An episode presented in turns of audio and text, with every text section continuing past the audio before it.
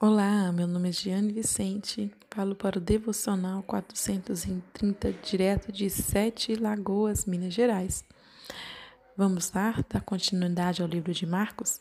Hoje estamos lendo o capítulo 4. Eu escolhi o versículo 23 ao 25. Irei ler a tradução à mensagem. Vocês estão entendendo? Ouça bem o que estou dizendo.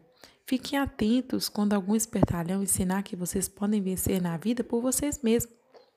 Dar é o melhor caminho e não ganhar. Generosidade produz generosidade. A avareza empobrece. O que eu entendi dessa palavra de hoje é que Jesus nos está nos ensinando que nós temos que aprender a verdade dele e passar aos outros, transbordar aos outros. Porque quando nós guardamos aquilo que temos aprendido do Senhor para nós, nos tornamos egoístas. E a avareza, ela só traz pobreza.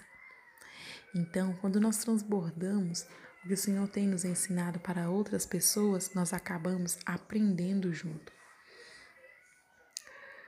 Nós, todos os dias, aprendendo mais sobre a palavra, a palavra nos ensina a ficarmos mais espertos, atentos aos passos mestres que querem nos ensinar que, que podemos lutar sozinhos com as nossas próprias forças, sendo que a, realmente a nossa força não vem de nós, ela vem do Senhor.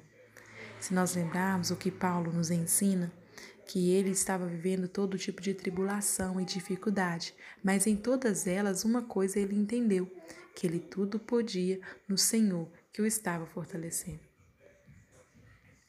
Nossa dependência é exclusiva de Deus. Luta passamos, mas não sozinhas. Ele é o nosso sustento em meio às dificuldades.